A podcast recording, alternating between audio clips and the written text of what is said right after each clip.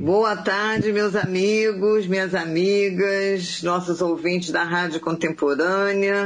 Graças a Deus, mais um sábado com vocês. Isso me deixa muito feliz. Novamente aqui com o meu amigo, que sempre está nos trazendo pautas maravilhosas e hoje não é diferente. E eu quero falar que, graças a Deus, estamos chegando mais um final de mês, início de um ano, indo para fevereiro e com esperança aí com essa vacina, se Deus quiser, para voltarmos ter um pouquinho de vida novamente, né? Mas hoje vamos falar de um tema que eu acho muito importante porque vai de encontro a muitas famílias, que é violência infantil. Nosso amigo nosso, já está aqui, ele é já de carteirinha do programa, Pastor Douglas. Pastor, muito bem-vindo, Steinbag, nosso pastor aqui que já é, traz sempre temas marcantes, importantes. Muito bem-vindo aqui no programa neste sábado com a gente. Vamos conversar sobre violência infantil, que infelizmente entra e está na casa de muitas pessoas. Boa tarde, pastor. Boa tarde, Jovilta. É um prazer estar aqui mais uma vez nesse programa maravilhoso, que é um programa, na verdade, de utilidade pública. Haja vista tanto a sua causa que você milita, como o espaço que você dá para também as causas que estão concernentes, na sua grande parte, a direitos humanos. E se nós não trabalharmos em prol dos direitos humanos, nós não teremos uma sociedade igualitária, uma sociedade com liberdade, uma sociedade com fraternidade. Então, desta feita, é dessa maneira que eu sempre me coloco à disposição para trazermos debates, falar sobre esses temas que acabam perturbando a paz de qualquer cidadão de bem nesse país e no mundo inteiro também. É verdade, é verdade. É muito triste quando a gente abre um jornal ou liga uma TV e vê casos de violência contra crianças, né? E é uma coisa que eu acho que fica inerente a qualquer pessoa do bem, como você disse, né? Tivemos agora uma comemoração, né, do, da nossa, do nosso estado federativo comemorando que 12% caíram das denúncias né, no Disque 100. E eu não sei muito bem, porque toda vez que a gente liga a TV, estão sempre falando que só aumentam as denúncias, né, a violência familiar. O que, que o senhor tem a me dizer sobre isso? Bom, a, a violência familiar ela teve um aumento de 38% na pandemia. Então, é meio difícil de comemorar um número de, um, de uma redução de 12% concernente à violência de crianças e adolescentes. Se aumenta 38% a violência, principalmente contra as mulheres, a, o agressor, dentro de casa o tempo inteiro, ele também tem como alvo as crianças o que acontece? Então, dentro de um raciocínio muito simples, nós podemos chegar à seguinte conclusão: não está havendo a notificação da violência de infanto-juvenil. Por que, que não está havendo esta notificação? Foram registrados 26.400 entre março e junho desse, desse ano. Isso já bota uma média relacionada ao mês de 2011. Então não foi tão pouco assim e não se deve comemorar um número, um número desse. Né?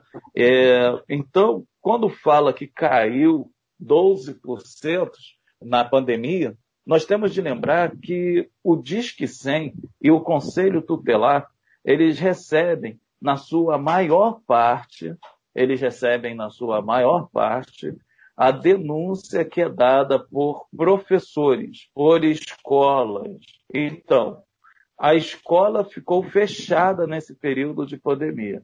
Se a escola ficou fechada nesse período de pandemia, ah, não houve tanta notificação assim.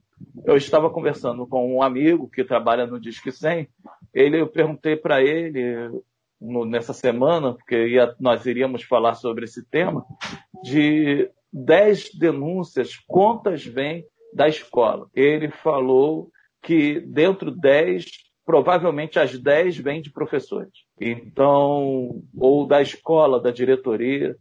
Ele disse, Douglas, a escola fechada foi algo que deixou a criança nas mãos do seu agressor. E a criança agredida, ela, além de ficar com medo de falar, ela também sofre algo cultural que está corrigindo a criança, que está agredindo a criança para ela melhorar.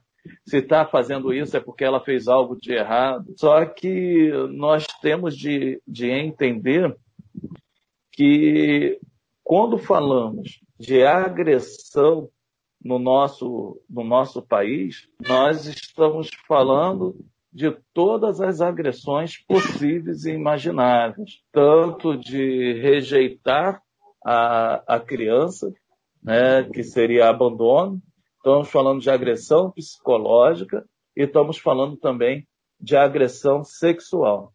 Todas essas agressões geralmente são visualizadas pelo pedagogo, pelo professor infantil. O professor infantil, ele tem esse feeling, ele conhece a criança, ele sabe o que está acontecendo. E mediante a isso, né, essas denúncias, elas não foram feitas, na sua grande maioria, mediante as escolas. Então, por isso, essa redução de 12%. É algo para, para se comemorar. Ao contrário, é algo para que nós se preocuparmos e também tomarmos medidas diferentes. Haja vista que uma criança que necessita da escola para ter o seu grito de socorro ouvido, essa criança, então, ela está sozinha quando a escola não está presente.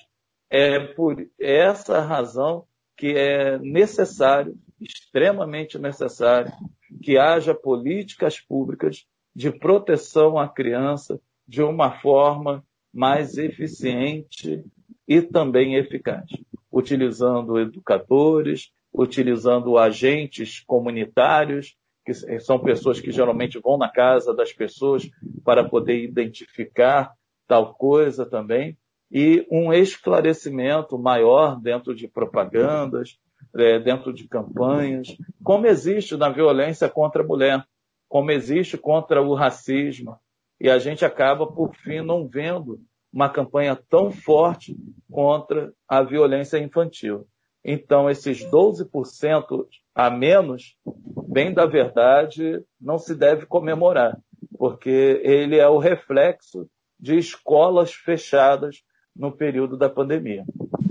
É, na verdade, a gente pode até falar que a gente nunca vai saber. Provavelmente esses 30 e poucos por cento que teve aumento da violência doméstica também teve aumento na violência infantil. Né? Provavelmente, provavelmente. Né?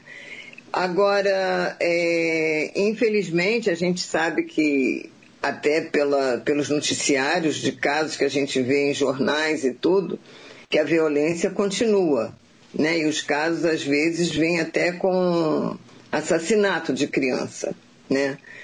Agora, como que começa, o que leva uma uma violência dentro de casa? O que vai fazer uma violência aparecer dentro de casa? Bom, isso é algo que, assim, mexe comigo, porque eu fui fruto de violência infantil também. É, eu posso falar tanto de experiência própria, como também dos trabalhos que eu e minha esposa a gente fez durante esse período em abrigos, onde as crianças eram retiradas do, das famílias por sofrerem violências também, de ouvir essas histórias. E isso depende muito do quadro social daquela, daquela família. Muitas das vezes, quando é uma família de classe média alta, é, está ligado né, a bebidas, a drogas, como também na classe, as classes mais abaixo da pirâmide também a droga e a bebida, ela vai sempre permear esses dois, esses dois lados da, da moeda. É, a bebida, ela faz com que a violência fique muito aflorada nas pessoas, e principalmente contra as crianças. Eu lembro-me que o momento que começavam a beber dentro do meu lar era o momento que eu sabia que a minha mãe daqui a pouco estaria me espancando. Não era nem me bater mesmo, era espancar, literalmente. Lembro de surras que eu tomei, que, que ela pegava a minha cabeça, dava com a minha cabeça em vários locais e que quando largou eu caí no chão, não conseguia nem me levantar. E isso potencializado sempre pela bebida. Era sempre a bebida. E também não era diferente. Quando nós fizemos esse trabalho com as crianças na, em abrigo, geralmente quando conversávamos com elas, ela falava, ah, meu pai, quando bebia, chegava em casa, batia em mim, batia na minha mãe. A minha mãe, quando bebia, batia em mim, batia no meu, nos meus irmãos. No, um, outro, um outro aspecto interessante é a frustração existe a frustração pessoal. Todo ser humano, ele não nasceu para ter uma vida só de sucesso. Ele, ele tem frustrações na sua vida. Tem aquilo que a gente consegue e tem aquilo que a gente não vai conseguir. E essas frustrações as pessoas despejam também dentro da, da sua casa. Eu lembro-me também, tendo um, uma referência a minha pessoa né, sobre, sobre esse caso, que quando a minha mãe era uma pessoa bem sucedida, estava bem, né, trabalhando e etc., ela não era violenta com, comigo. Todavia, quando ela perde trabalho, quando ela não tem mais perspectiva de vida, começa a beber muito mais, então ela começa a, a olhar para mim e despejar as frustrações da vida dela na minha própria vida. Geralmente os pais costumam, isso já falo já com os trabalhos de psicanálise, etc. Os pais geralmente costumam frustrar os filhos pelos seus insucessos. É, é algo, é algo que eu não consigo entender o porquê disso, mas Acontece muito isso, muito. A mulher que, que engordou depois de uma gravidez e um marido brigando com ela, chamou ela, ofendeu ela, fez uma violência psicológica. Você tá gorda, eu não quero mais você. Por isso que eu tô com outra. E ela, vez de tomar a sua atitude, de colocar aquele homem no lugar de, dele, ela culpa o filho, porque foi pelo filho que ela ficou gorda. É, deu para compreender? É, é, a mulher olha, a mulher olha no, no espelho, vê uma transformação em si, em vez dela amar aquela barriga, ela começa a odiar aquela barriga que a criança está tá ali dentro. É, ela, muitas das vezes, dentro da, da antropologia social do nosso país, um casal, ele geralmente tem de trabalhar para poder dividir as contas da casa, porque é quase impossível, nas esferas mais baixas da sociedade, um, um homem sustentar o seu lar de maneira 100%. É, fica difícil, as contas são muito caras, o salário é defasado, não se tem como. Então, geralmente, a mulher trabalha junto com, com o homem e os dois vão fazer o seu plano de conquista para a vida. No meio do caminho, a mulher fica grávida. E quando a mulher fica grávida, dentro de um quadro é, cultural nosso, a mulher fica cuidando do filho. Porque os salários geralmente são poucos, tanto de um homem como de uma mulher. Ganham média um salário mínimo, é o que a gente, a gente ganha por aí. O salário mínimo está tá quanto? 1.100 agora, né? Que aumentou, né? É. é 1.100, 1.100 você não consegue fazer nada. É, se a gente for pagar um aluguel do mais barato que seja de um kitnet, cerca de 600 reais. Bota mais uma conta de luz, conta de água, transporte, a pessoa não vai ficar devendo já para comer. pessoa não tem como nem se alimentar.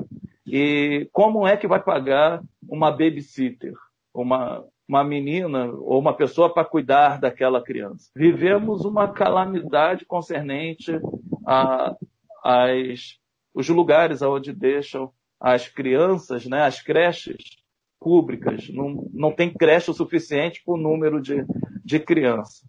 Então, eles fazem uma opção. Quem é que vai ficar em casa cuidando da, da criança? E geralmente é a mãe que fica cuidando da criança.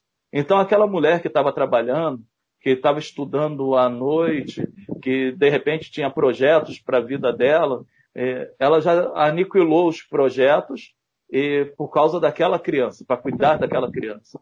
E isso acaba sendo um fator também aonde as mães acabam despejando as frustrações nos filhos, algumas mães, né, claro, né? E os pais também.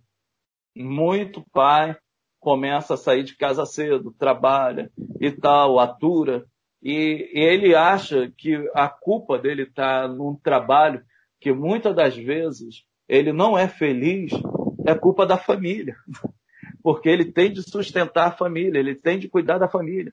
Então ele chega em casa, às vezes sai, aí bebe mais um pouquinho e chega em casa já alterado e naquele momento ele despeja toda a frustração da família, na família, agredindo a mulher e agredindo os filhos também.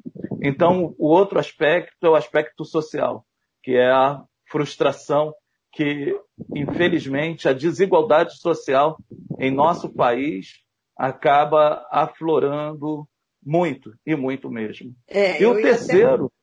Até... Ah, pode, pode, falar. falar. Fala, fala, termina o seu. O, o, o, terceiro, o terceiro aspecto que eu vejo também bastante né, é o retrato familiar. Pessoas que geralmente sofreram abusos, violência, ela acaba refletindo isso também nos seus filhos. E ainda cria um vulgo ditado. Eu apanhei tanto e não morri, estou aqui, então o que, que acontece? Se eu bater um pouco, um pouco ali, um pouco mais, então tudo isso acaba trazendo uma violência muito estampada no nosso, no nosso país, principalmente concernente às crianças. Esses três casos, é, são, existe muito mais, mas são os três casos que geralmente a gente conversando com uma criança que recebeu abuso, violência, essa, é, são os três que mais nós vemos aí é, veemente na vida de uma criança. É, a gente sabe assim que é, nessa questão da, da violência, a gente tem também a, a violência sexual, né? Mas também a gente sabe assim que normalmente a violência vem muito mais é, pelo homem, né? Tanto é que hoje em dia existe a lei do feminicídio, né? E às vezes, muitas vezes, o homem mata ou fere não só a mulher, mas a família toda, né? Inclusive os filhos. É, às vezes mata a própria mulher na frente dos filhos, não importando o que, que os filhos vão sentir, né? E, e o homem, ele é muito mais é, chegado não só à bebida, como é mais permissivo a ele sentar num bar. Você passa por um bar, tem muito mais homem bebendo do que mulher, né? Então, assim, é, essa questão também acho que social de ser muito mais coisa permitida ao homem, né? É, como se diz, é menos feio um homem beber do que uma mulher, traz também essa questão que a gente vê é, muito né, do homem sendo mais violento às vezes do que a mulher. Não que a mulher não seja também, mas quando você vê, como você disse no seu próprio caso, a sua mãe, eu acho assim que é um caso que a gente fica assim mais perplexo, né? porque é mais habitual a gente ver um homem num bar do que uma mulher, né? Então, às vezes, a questão do caso da mulher, né? Ela fica mais dentro de casa, né? Essa questão, do que o homem fora de casa, né? Eu acho assim, não sei. Então, assim, você vê assim, uma estatística, a, a violência caindo muito mais no homem do que na mulher. Né? É, o, o aspecto do homem, o homem em si, por natureza, ele é mais violento do que a mulher. Né? É, a própria testosterona explica, explica isso. Então, naturalmente, o homem, quando, quando ele, inclusive, né, quando dá aula de filosofia, a gente sempre fala que existe três formas do homem demonstrar o seu poder. Pela intelectualidade, que é quando as pessoas se admiram na sua sabedoria e fica ali juntamente a ele. Pela política, que é o lado parlamentar, parla, né, de falar, que é a oratória, conversar e tal. E quando esses dois falham, o homem recorre à força. É, as guerras, a violência. Então, toda quando um homem, é, um homem mais bárbaro, né, mediante essa sociedade machista que nós temos, como tu falou, que é, as coisas para o homem é muito mais para a mulher. A gente vê um homem chegando em casa bêbado ou bêbado no meio do para ele é normal, né? Ah, ele bebeu um pouco mais, estava com os amigos. Uma mulher chegar bêbada em casa, pessoal, como é que pode uma mulher chegar bêbada em casa? Da mesma forma que o homem, bebeu demais. E, e a gente não tem uma sociedade igualitária. Isso é, isso é claro.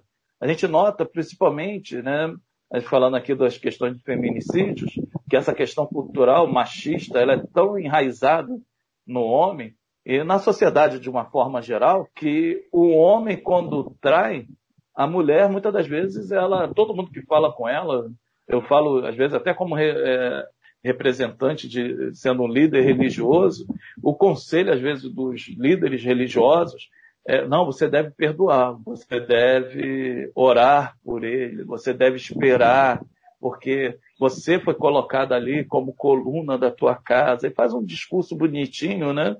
Mas isso às vezes é para ocultar aquele machismo. Porque quando a mulher trai o, o, o homem, a, a, resposta às vezes é outra. Fala, não, você deve perdoar sua mulher e tal, mas prestar atenção. Porque mulher que trai, cara, é complicado. O homem não, é natureza dele. Mas a mulher, como é que pode isso? Então, essa, esse pensamento machista, ele entra dentro da cabeça, na cabeça do homem.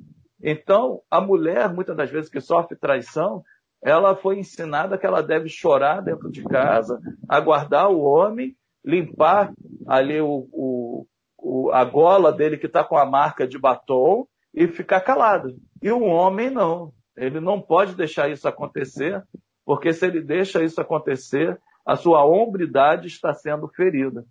E esse ensinamento machista da sociedade, de, do homem ter a mulher como propriedade, é o que leva exatamente a esses feminicídios, a essas agressões, a, a, a esse maltrato dentro de casa com, com as mulheres, porque é, o homem ele não tem de se comportar como uma pessoa que a mulher fosse proprietária, propriedade dele, de forma alguma. Não, não é uma pessoa que, a, que o ama, uma pessoa que está ao lado dele e que está sujeita a todas as paixões e intempéries como, como ele.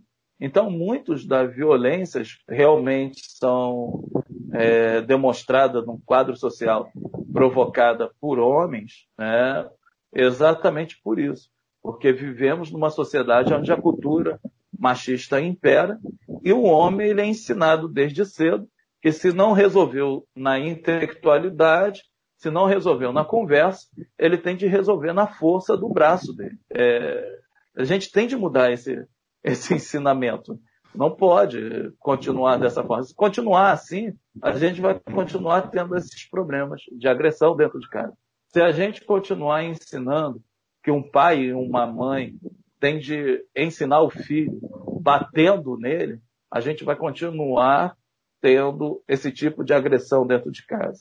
Se a gente continuar ensinando as pessoas que um, um, uma criança ofendida, maltratada, é, ela será corrigida, ou seja, violência psicológica, nós continuaremos tendo pessoas com problemas psicológicos, pessoas que não são ofendidas dentro, do seu, dentro da sua casa. E se nós não tomarmos a atitude de treinarmos pessoas, principalmente professores, para poder identificar a violência infantil, principalmente o abuso sexual, vamos continuar tendo crianças aonde tem abuso sexual acontecendo costumeiramente. E isso é algo que tem de mudar. E a gente só muda uma sociedade fazendo políticas públicas para isso.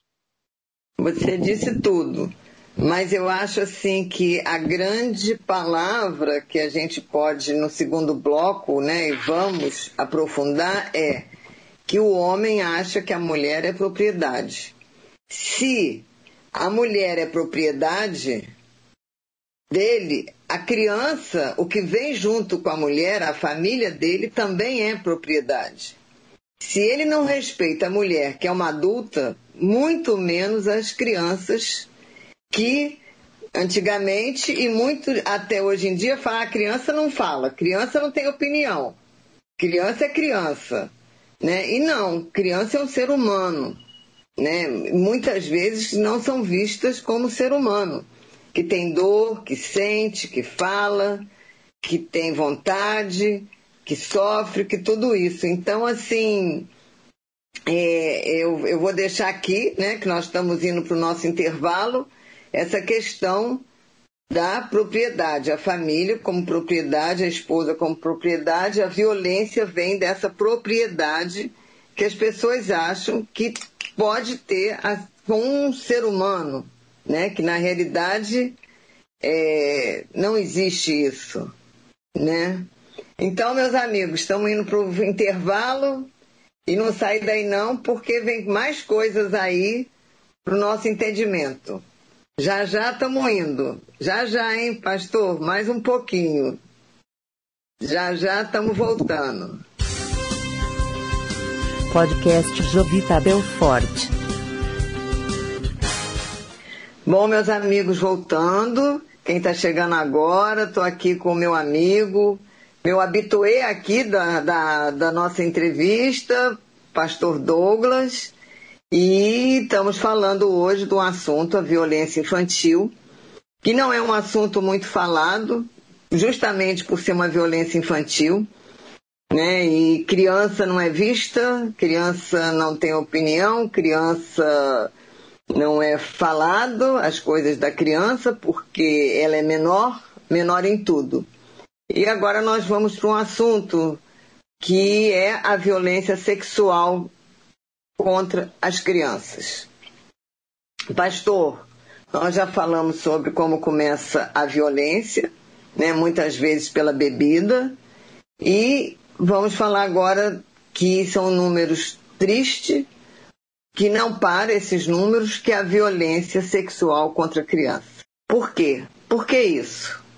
É uma coisa triste a pedofilia e às vezes dentro de casa, que normalmente vem dentro de casa né? ou dentro de casa, ou vizinho, ou familiares. Por que isso?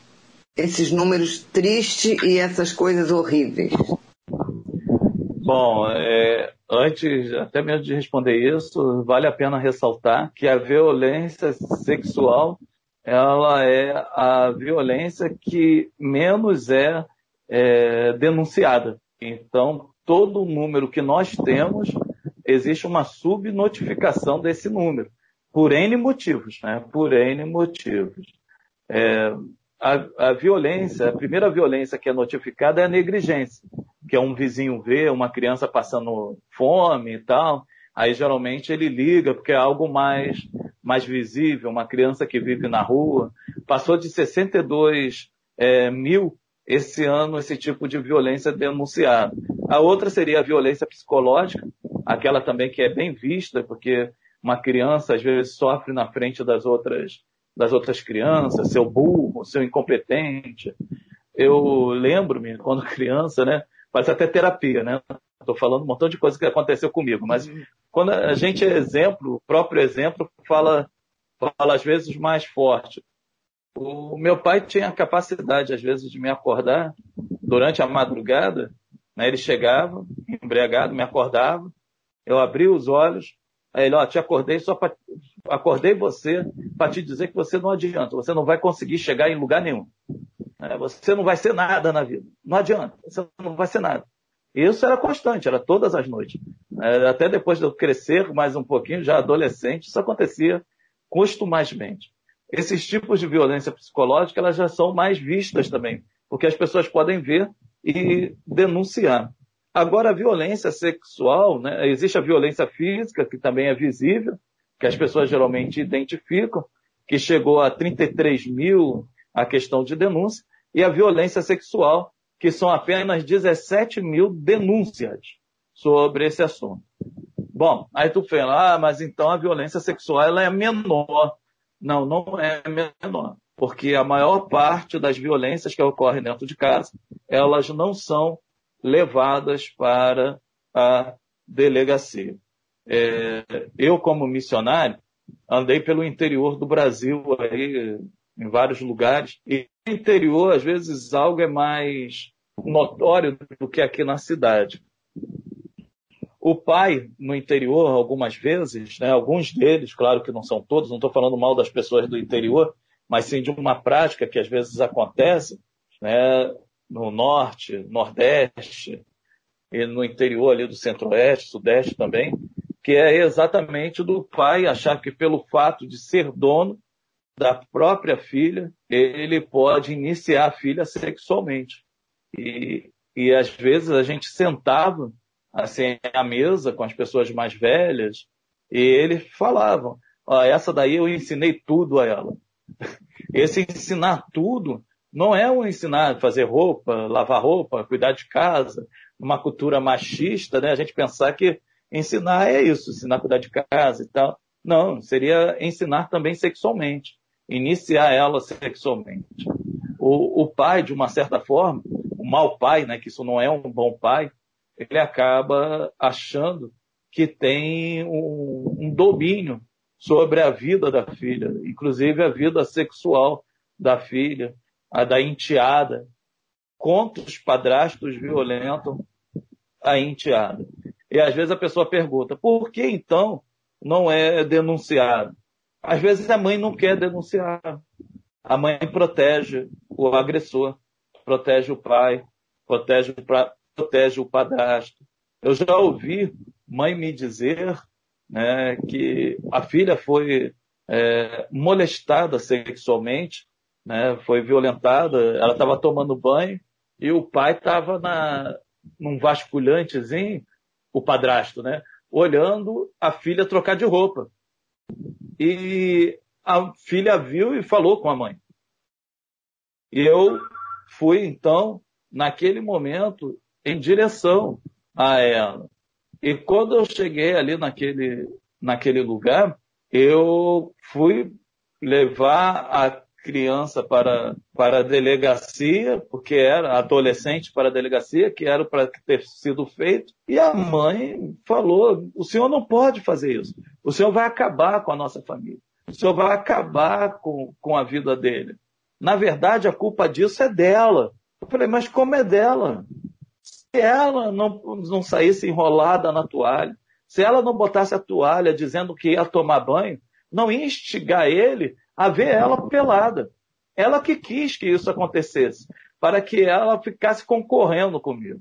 E esse pensamento, que parece absurdo dessa mãe, é um pensamento muito comum, muito rotineiro, quando nós falamos de violência principalmente quando é um padrasto que vai molestar a filha. O outro é o processo de negação.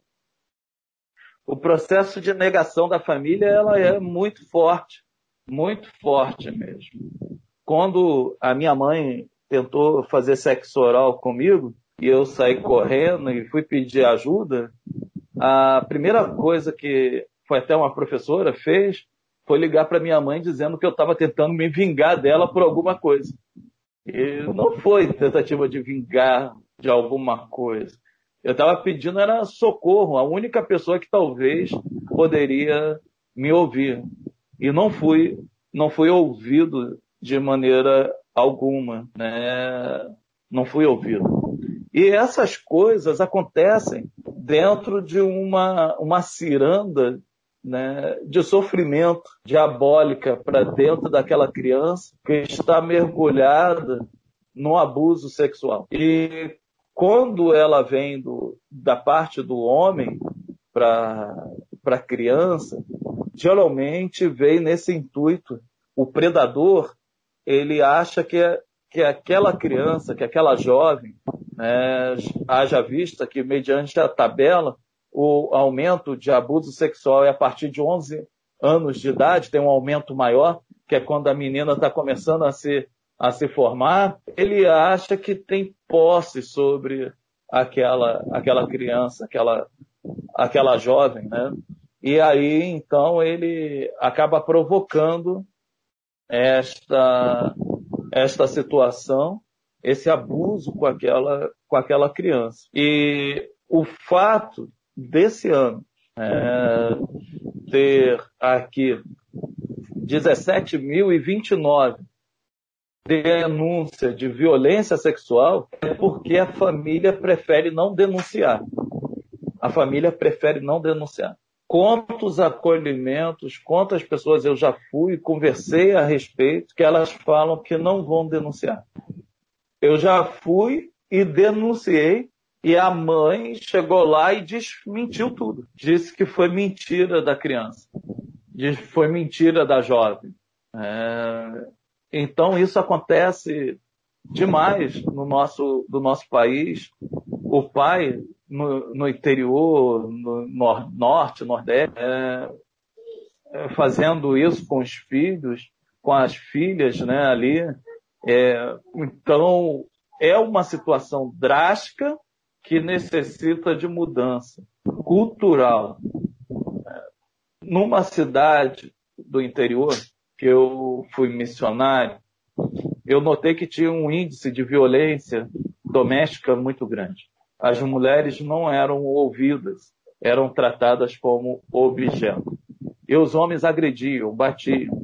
E a polícia não fazia nada. Os policiais, eles costumavam dizer que se o homem bateu, é porque ele teve motivo para isso. E os pastores daquela região, eles ensinavam que a mulher era como se fosse filha do homem.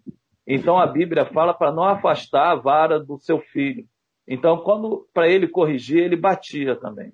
E como foi então que eu intervi nisso? Falei com a minha esposa, Patrícia, falei: a gente não pode aceitar isso, temos de fazer algo. Criamos um projeto de ensinar sobre conduta familiar na escola e apresentei ao prefeito da cidade. Era de cunho de verdades bíblicas, mas a Bíblia não estava sendo citada ali. Era apenas verdades absolutas. E ele autorizou, desde que eu desse aula, arcasse com os gastos. E assim eu fiz. A consequência foi que depois de seis anos desse projeto, as violências domésticas chegaram a abaixarem né, de um índice né, real né, para cada anteriormente era cinco violências registradas por dia passou a ser cinco violências registradas em um mês. Em um mês. E esse projeto, em Minas Gerais, ele acabou alcançando a reportagem BH, como diz lá em Minas, Belo Horizonte, né? lá em Belo Horizonte, eles fizeram uma reportagem sobre isso. E o prefeito, na reportagem, ele me mostrou depois, quando eu voltei na cidade, era um senhor, que ele disse: não, isso foi um projeto de um missionário que teve aqui, que descobriu que esse problema poderia ser resolvido ensinando nas escolas. Muitos acabam falando que essa minha ideia, que eu sou comunista, que eu sou ista, que eu sou tuísta da vista, mas essa ideia progressista, que realmente assim, eu sou progressista, eu gosto das ideias de Augusto Comte, e eu creio que a maior parte desses problemas tem de ser resolvido nas escolas. Não que seja responsabilidade da escola, mas levar como a escola como sendo uma das principais agentes de transformação da sociedade. De que maneira? a educação sexual dentro das escolas. Né? Agora, depois vou me apedrejar quando ouvirem isso aqui. Né? É extremamente importante, principalmente para ensinar as crianças o limite até onde que elas são tocadas. Se elas são tocadas de maneiras diferentes, o que, que elas devem fazer? Elas devem procurar quem? Elas devem pedir que tipo de socorro. Violência contra as mulheres. Tem de ter isso nas salas de aula. Falar em palestras para as, para, as, para as meninas, para os meninos, para que eles não se tornem pessoas violentas no futuro, que acabam destruindo a sua família.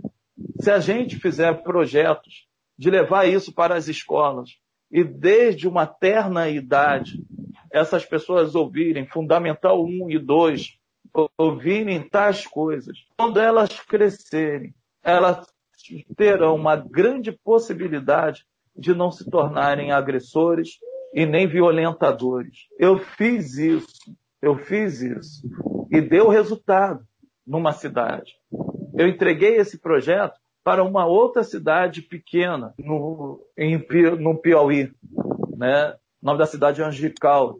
E funcionou lá também. Tinha um grande índice de violência doméstica e de estupro de vulneráveis. Isso parou de acontecer naquela cidade, acontece esporadicamente, porque o projeto na escola funcionou. Nós temos de levar isso para as escolas. Nós temos de ensinar as crianças, nós temos de ensinar as pessoas a serem pessoas melhores.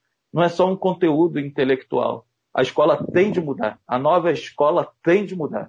Ela tem que ser uma escola para a vida, realmente. Então, o homem, ele agride, porque ele tem a mulher como propriedade, ele tem os filhos como propriedade. É, terminando aqui a fala, já me estendi muito nessa pergunta, mas era comum ouvir né, em algumas famílias os pais dizendo: Eu dei a vida e eu mesmo tiro. É, o que quer dizer isso? Eu sou dono de você. Ninguém é dono de ninguém. Quem é dono pode fazer tudo que quiser. Você não é dono. A tua responsabilidade divina é cuidar daquele ser humano. É isso que Deus fez. Deus quer que você, como pai, né, a, a, a palavra né, foi até hoje ela é até negativa, né, que, que, que é uma sociedade patriarcal. Ser patriarca é aquele que cuida, é aquele que zela, é aquele que protege, não é aquele que vai exalperar do seu direito para agredir, extorquir é, ou violentar alguém. Temos de mudar os nossos conceitos. Pastor Douglas, você disse tudo. Eu acho que a educação é a base de tudo, né? O, eu acho que para mudar tudo é só tem três maneiras: educar, educar e educar. Quem me acompanha, é, semana passada eu trouxe uma amiga minha que falou sobre fonoaudiologia, fonodiólogos, e ela deu um exemplo que eu esqueci de quem é a fala, mas que se 100 anos, né? Se uma pessoa dormisse 100 anos e acordasse, né, agora, ela ia só ia ver uma coisa igual a 100 anos atrás, que eram as escolas. E realmente, a escola não evoluiu. Ela só ia reconhecer as escolas e é verdade. Né, eu estou muitos anos afastada das escolas e também vejo que a escola não evoluiu nada, nada. Né? Então, é... assim, realmente é, o papel da escola é muito importante. Que você consegue na escola, se tudo isso acontecer de bom dentro de uma escola, você vai dar, não é poder para uma criança, mas você vai dar conhecimento e o conhecimento liberta a pessoa. O conhecimento traz luz para a pessoa. Então, como você disse, a partir da hora que uma criança fica sabendo do seu limite, que aquilo não é normal, né? Quantas crianças ficam sem saber se aquilo é o normal, se não é o normal, e não tem, não tem força para perguntar para ninguém, e isso continua como eu já vi, mas como é que fica 5, 6 anos sendo abusada? Gente, é tão fácil, né? É igual é você fácil. olhar para um gigante, né? Um gigante que te pisa todo dia, você, como é que você pensa que vai contra esse gigante, né? Então, assim, é. o conhecimento liberta. E a escola tem esse papel de, pelo conhecimento, de libertar essas crianças, de trazer luz a isso eu acho, né? Porque a gente vê casos que vieram com a morte. Aquele menino no sul, que coitadinho, ele foi com as próprias pernas ao juiz pedir para sair da guarda do pai. O juiz não acreditou nele, porque o pai era um médico poderoso dentro da cidade, casado com uma louca megera que acabou envenenando o menino e matando o menino. Quer dizer, por quê? Porque não acreditou na fala da criança. Eu lembro também de uma menina sendo abusada, sendo tocada por, pelo padrinho. Eu não sei se o que, que ele era, não vou falar que se ele o que, que ele era, ele era de uma autoridade aí. Se não fosse o vídeo, né? Essa criança, ela não ia ser nada. A fala dela ninguém ia acreditar. Como? Seu padrinho, uma autoridade dessa? Quer dizer, se não tem a prova, a criança fica sem fala. E isso é um absurdo, porque nisso você vai trazendo até a morte, como foi esse menino. E hoje nós temos, no Rio de Janeiro, um caso dessas três crianças que estão desaparecidas em Belfort Roxo, que a pessoa que suspeita, eu não sei se ela está presa ou se ela está solta, não sei, que foi falado que ela era tinha abusado das, das crianças ou feito magia negra contra as crianças, eu não sei. E quando prenderam ele, pegaram o celular dele e tinha ali abusos dele contra as enteadas, inclusive com a mãe presente em algumas coisas. Tanto é que as crianças, segundo a televisão, as crianças já estão as crianças menores de idade estão com o conselho, o conselho tutelar a tutelou-as. Porém, se não fosse isso, essas crianças iam continuar sendo abusadas até quando? Até serem maiores de idade? Até quando fugir para a rua? Sem mais casos de crianças desaparecidas porque são abusadas dentro de casa, que é o que acontece muito, né? Então, você veja bem o que traz de problema, né? Você não educar uma criança, né? Você não conversar com ela desses limites, aonde pode ser tocada, que o corpinho da criança não pode ser visto por qualquer um. Então, assim, é... e essa questão da propriedade, que pai nenhum pode pensar que o corpo de uma criança é propriedade dele para abusar, para fazer o que quiser, porque não é. Como você falou, ele veio para educá-la e não para aproveitar. Então, assim, é, realmente eu pergunto: até quando a criança não vai ser ouvida? Até quando não vai acreditar numa criança? Então, a gente precisa realmente de mecanismos verdadeiros para essa escuta, para essa escuta né? Eu, eu acho assim que a sua vivência, não só pela sua experiência como missionário, como tudo que você disse aí, mas também por ter sido abusado dentro de casa, sabe muito bem que dor é essa, né? Pode muito bem trazer. E realmente a educação, né, esses seus projetos, eu espero que eles sejam replicados, né? Que alguém esteja escutando aí e procure os seus projetos, porque só projetos educativos é que vão melhorar esses índices. Somente a educação pode, pode salvar alguém. Eu, eu costumo falar que somente a educação salva, somente a educação pode, pode trazer a esperança a um povo, a uma nação, né? E se nós não nos comportarmos como pessoas que pode levar um esclarecimento a alguém, verdadeiramente nós não iremos ter um mundo melhor, nós não iremos ter uma, uma nação melhor. É, eu queria muito, né? A minha vida toda eu sempre quis ter a chance de, de trabalhar em algo que pudesse contribuir com a humanidade de uma maneira mais, mais veemente, né? mais forte. Né? Enquanto essa chance não aparece na minha vida, a gente vai trabalhando pelas berolas, como diz lá, lá na roça, lá em Minas, né?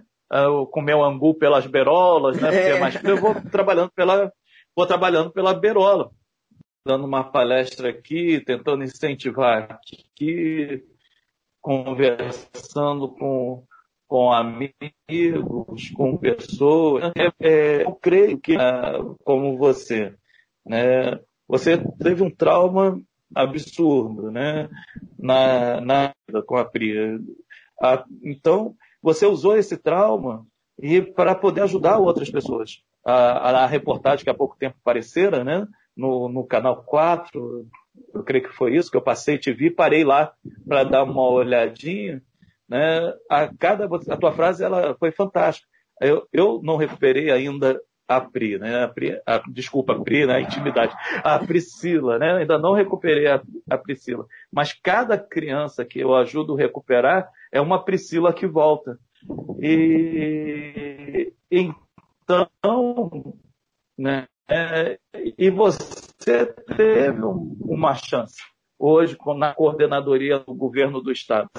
Apesar de toda a crise nosso Estado do Rio de Janeiro passando, todos os problemas, as pessoas olham para você e enxergam que você merece estar nessa posição, porque você faz por onde? É a tua causa, você está trabalhando para isso, você, tá, você conseguiu, de uma certa forma, ficar ilesa a toda essa crise governamental que a gente passou. Teve problemas? Teve. Mas por que, que isso acabou acontecendo? Porque você verdadeiramente está trabalhando em algo que acredita para poder mudar a história de alguém.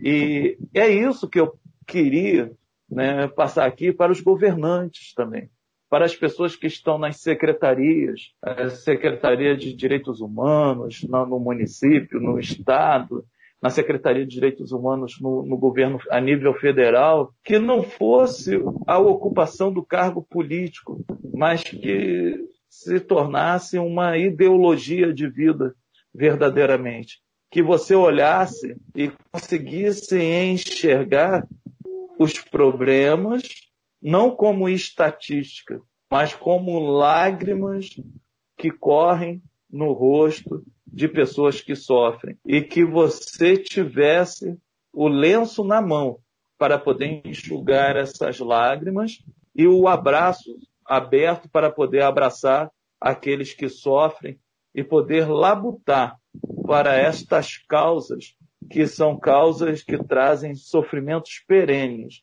à vida de muitas pessoas. Não que os governantes, que os secretários, que os coordenadores, que os ministros que atuam nessa área de direitos humanos, que eles não tivessem ali a consciência de ser um cargo político, que eles tivessem a consciência de ser um cargo humanístico, de trabalhar diretamente com isso. Eu sempre tive essa vontade no meu coração de ter uma, uma chance de pelo menos botar algum desses projetos que de maneira minimizada eu coloquei numa escola aqui, numa, num município ali, num bairro acolá, e que deram certo. Né? A senhora falou, né, concernente às crianças desaparecerem, até mesmo fugirem de casa mediante a esses abusos. E aí entrando numa orçada que tu tens é, domínio sobre isso, né? São cerca de 50 mil crianças que desaparecem no Brasil todo ano. Não é isso? Eu estou correto, né? É, cerca de 50 mil, a média é 40 mil crianças que desaparecem. Mas, pastor Douglas, meu amigo, nosso tempo acabou. Como sempre, isso é um. Eu não fico triste, porque você, como diz eu digo sempre, você é meu sócio aqui para um novo programa, em breve, né? A gente termina esse, essa conversa. Eu queria que você deixasse aí as suas redes sociais e despedisse dos meus ouvintes, amigos, colegas, que eles já são meus amigos, já me acompanham há muito tempo, e os novos também espero que me acompanhem. Lembrando que vai estar no Spotify, ou no podcast esse programa daqui a pouco, durante essa semana. E que, graças a Deus, a gente tem o nosso Minuto com Deus, com o Bispo João Mendes, terminando aqui o nosso papo, nosso grande patrocinador desse programa, esse meu amigo, também patrocinador da minha causa. Então eu deixo aqui esses minutinhos para você falar as suas redes e despedir dos meus ouvintes. Bom, eu quero agradecer mais uma vez, estando aqui no programa, falando com Jovita Belfort. É muito, muita alegria no meu coração estar do lado dessa gigante aqui, falando de uma causa tão, tão importante, tão notória para todos nós. O, agradeço você que está ouvindo a esta rádio, agora nesse momento, e peço a você que se atente para as crianças, olhe para as crianças também, veja o sofrimento, você também tem essa responsabilidade de denunciar esses abusos. A minha rede social é Douglas Steinbach. É só colocar Douglas Steinbach, pode botar no Google Douglas Steinbach, vai aparecer Douglas Steinbach para tudo quanto é lado, só tem eu de Douglas Steinbach nesse mundo. Então é fácil de achar, tem lá o Facebook, Instagram, tudo Douglas Steinbach, e ali eu aguardo você estou sempre pronto a ajudar aqueles que necessitam e precisam de qualquer forma. Então, gente, até sábado que vem, se Deus quiser, e agora um minuto com Deus é com o Bispo João Mendes. Muito obrigada, até sábado que vem.